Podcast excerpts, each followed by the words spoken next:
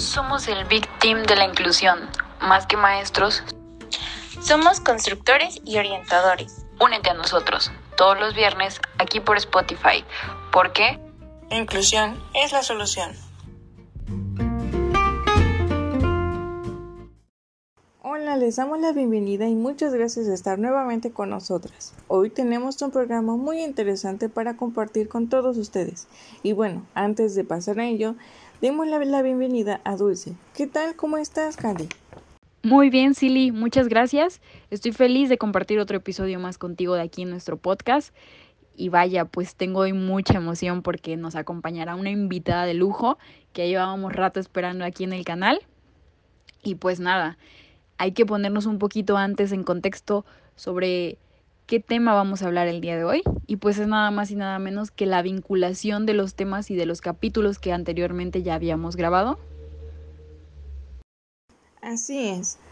Hoy se hablará de la vinculación de la asesoría y el acompañamiento, porque no son lo mismo, pero tampoco están aislados los términos. Y bueno, es aquí, querido público, donde le vamos a dar una cálida bienvenida a la invitada del día de hoy, que es la directora Ana Gabriela. Bueno, ella es directiva de un servicio de USAER. Me da mucha emoción poderla tener en nuestro programa. Y bueno, vamos a darle paso para que nos hable de nuestro tema del día de hoy.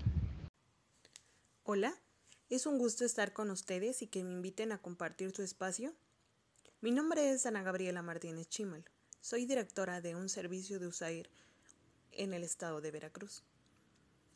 Las unidades de servicio de apoyo en escuelas regulares son una parte importante y fundamental dentro de nuestro sistema educativo. También tienen que ver con el tema que me han invitado a platicar hoy con ustedes. Es sobre la vinculación que existe entre el asesoramiento, el acompañamiento y el docente, ya sea de inclusión educativa o de apoyo. Se puede decir como cosas, tres cosas eh, diferentes o separadas, pero se encuentran estrechamente interconectadas para un buen funcionamiento y el apoyo adentro de un centro educativo.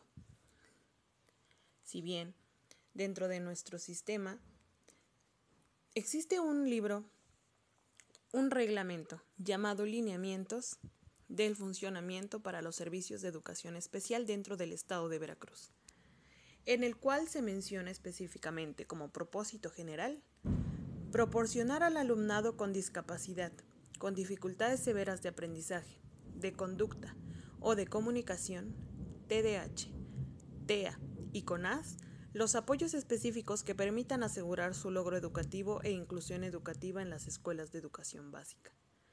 Identificar, brindar a la escuela regular elementos técnico-pedagógicos para prevenir y eliminar de manera autónoma las barreras que limitan el aprendizaje y la participación plena y efectiva del alumnado, empleando para ello mecanismos de intervención directa al alumnado, así como orientación, asesoramiento y acompañamiento a maestros y padres de familia para que se generen contextos incluyentes.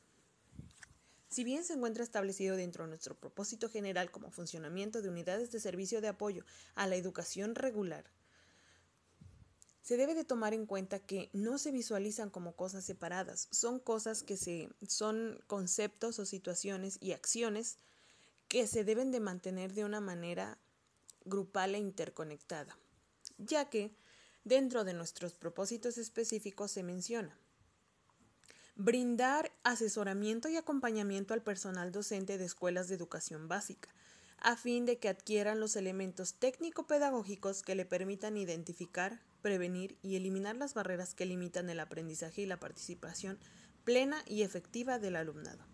Brindar asesoramiento y acompañamiento al personal docente de escuelas de educación básica que les permitan dar una respuesta educativa de manera autónoma a las necesidades específicas del alumnado, así como proporcionar orientación y asesoría a los padres de familia, tutores para fortalecer su participación y toma de decisiones en la educación de sus hijos.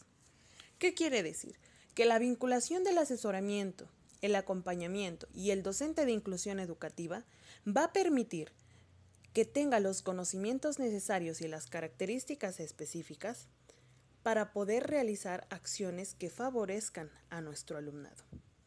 Si bien el docente como tal, docente regular, posee un tipo de características. El docente de educación especial o de inclusión educativa debe de poseer las herramientas y los conocimientos necesarios para poder apoyar a ese docente regular que posee unas características y brindarle la asesoría y el acompañamiento que permita que se modifiquen sus estrategias, que le brinde metodologías para su enseñanza, en pro de la atención de su alumnado.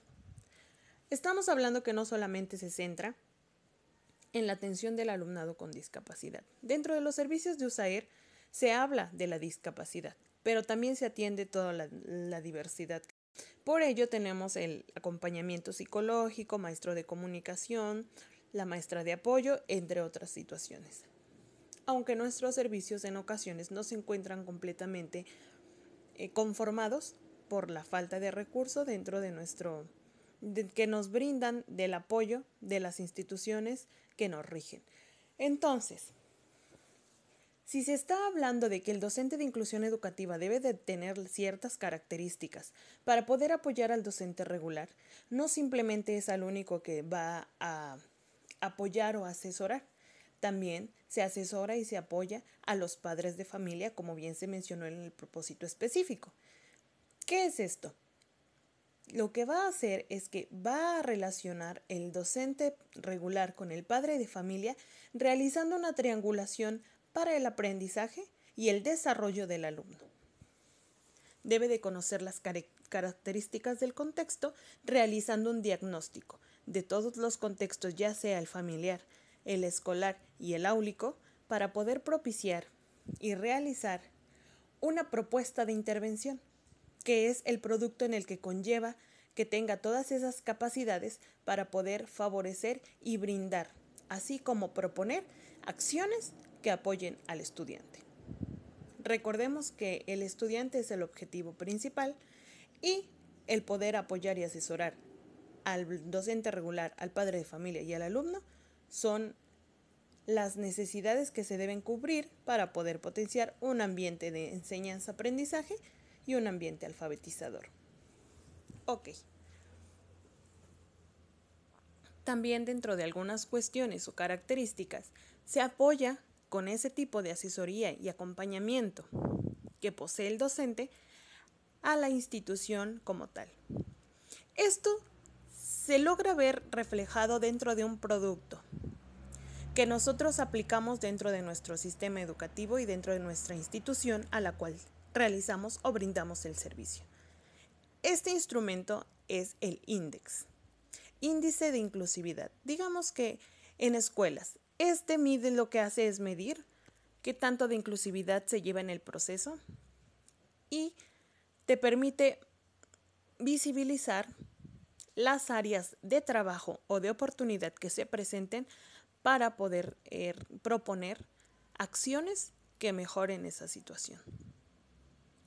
Ya que en ocasiones em, nosotros como servicios de USAID requerimos el gestionar que esa aplicación del índice de inclusividad en escuelas regulares, el INDEX, se aplique, debemos de solicitar al director, solicitar a los docentes y estipularlo dentro del plan de mejora continua de la institución. No es algo nuevo o no es algo que no se sepa, dentro de las escuelas regulares que en ocasiones a nuestros servicios de, educación especial o unidades de servicio de apoyo para escuelas regulares USAER no se les brinde toda la atención o se les brinden los espacios para poder realizar una intervención. Es por ello que por este medio exhorto a todos esos docentes, directivos, que por favor tengan esa apertura con los servicios de USAIR, ya que para nosotros nuestro único objetivo es poder potenciar y mejorar este proceso avanzando de manera continua y sin retroceder para favorecer el desarrollo y aprendizaje de los alumnos. También invito a mis amigos y compañeros de los servicios de USAER a que se mantengan constantes, que no pierdan esa firmeza y esa objetividad para lograr un ambiente inclusivo dentro de. Espero que este pequeño conocimiento que he brindado con ustedes les permita comprender y analizar, así como reflexionar, que todas estas acciones se encuentran vinculadas y forman y conforman un gran logro dentro de nuestra educación. Agradezco mucho este espacio y que estén muy bien. Saludos a todos y escúchenlos. De verdad que brindan temas que poco se hablan dentro de un podcast. Espero y ansío el continuar escuchando temas como este. Así que compañeras, fue un gusto y espero exista una siguiente ocasión. Hasta la próxima. Muchas gracias directora por brindarnos toda esta información, que vaya que sí es muy importante de conocer. Igualmente nos despedimos no solo de nuestra gran invitada, sino de todos ustedes que compartieron este tiempo de aprendizaje. Para despedirnos queremos compartirles la siguiente frase. Conóceme por mis habilidades, no por mis discapacidades. Roberto en Hensel. Y con esto, bueno, nos esperamos para el próximo capítulo. Hasta la próxima.